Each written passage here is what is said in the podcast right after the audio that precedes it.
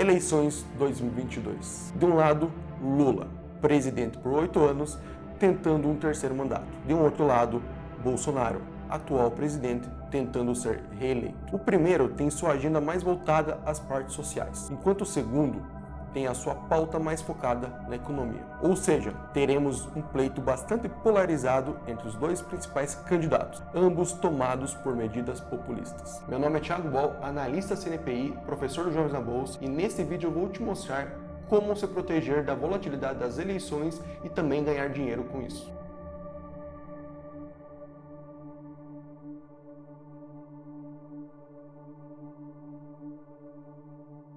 Eleições são períodos marcados por muita volatilidade no mercado acionário, no mercado de capitais. E esse ano não será diferente. Por que isso? Porque, assim como já foi falado na abertura, vai ter uma grande polarização entre os dois principais candidatos. Tentando prever um pouco mais do que pode acontecer, vamos olhar as pesquisas. A maioria das pesquisas elas são bem unânimes quando elas citam os principais dados. Começando por, no sul do país, Bolsonaro é franco favorito a ganhar. Entretanto, no nordeste do país, o Lula vira franco favorito a ganhar. Mas e quando a gente olha para o país como um todo? Quem está um pouco ou está levemente melhor que o adversário. Neste caso, Lula leva uma pequena vantagem em relação ao Bolsonaro. E com essas eleições, o mercado financeiro como um todo, ele começa analisar o que pode ser que aconteça no futuro do país. Por exemplo, ah, ele pega um candidato A. Se o candidato A fala que vai interferir no Banco Central, pô, esse cara pode ser perigoso para a política fiscal do país. Ah, o candidato B, ele fala que ele vai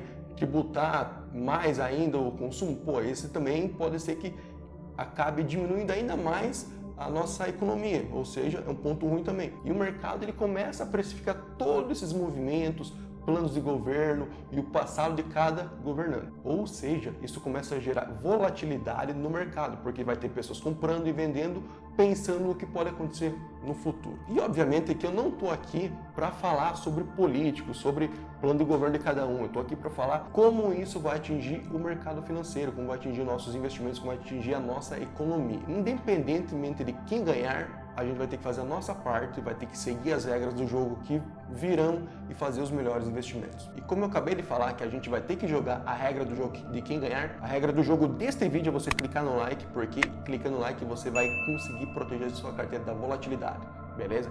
Dá um like aí, vamos proteger nossa carteira.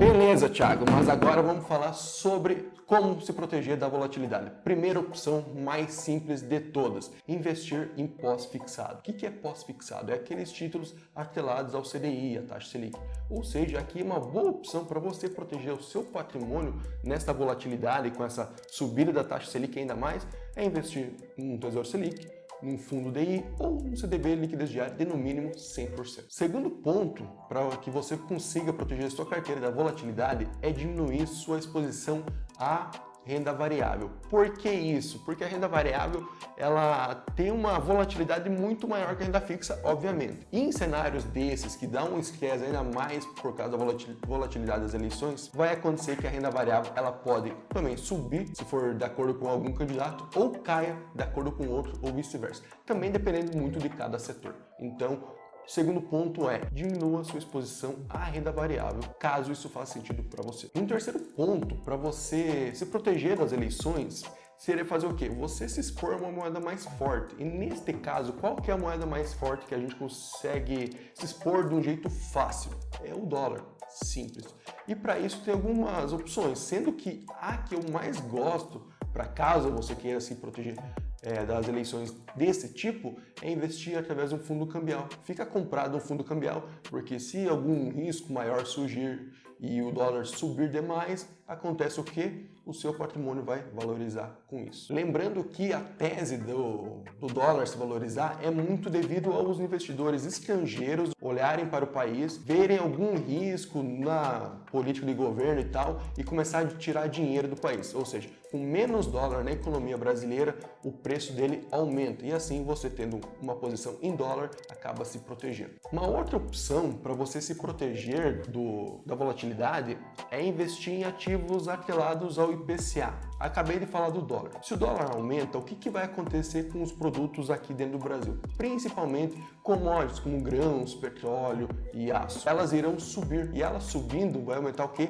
A nossa inflação. E você tendo investimentos indexados ao IPCA, à inflação, o seu dinheiro será mais protegido. Então aqui também é uma opção muito válida para você conseguir manter seu poder de compra ao longo do tempo. Uma sugestão minha é que olhe para títulos atrelados ao IPCA de prazo de 1, 2 até 3 anos, não muito longos, porque há pesquisas que falam que títulos mais curtos protegem melhor da inflação do que títulos longos. Em geral, observe que tudo que a gente está falando é diversificar, é comprar pós-fixado, é diminuir um pouco a renda variável para quem tem muito, é comprar dólar, é comprar um, alguma coisa atrelada do IPCA é, mais de curto prazo.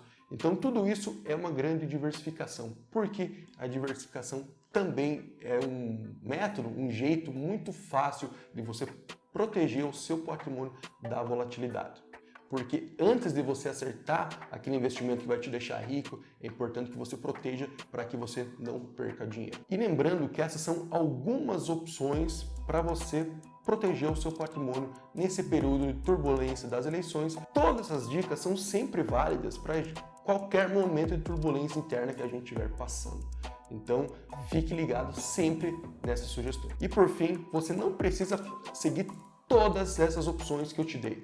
São só algumas opções das várias que existem que podem fazer sentido na sua carteira. Eu mesmo não utilizo todas, eu utilizo só as melhores que eu acho que faz mais sentido no perfil da minha carteira de investimentos. Então esse foi o vídeo de hoje que eu quis mostrar para você um pouco mais sobre as eleições que estão chegando e também como você pode proteger o seu dinheiro e também ganhar dinheiro com isso. Até mais, te espero no próximo vídeo. Tchau.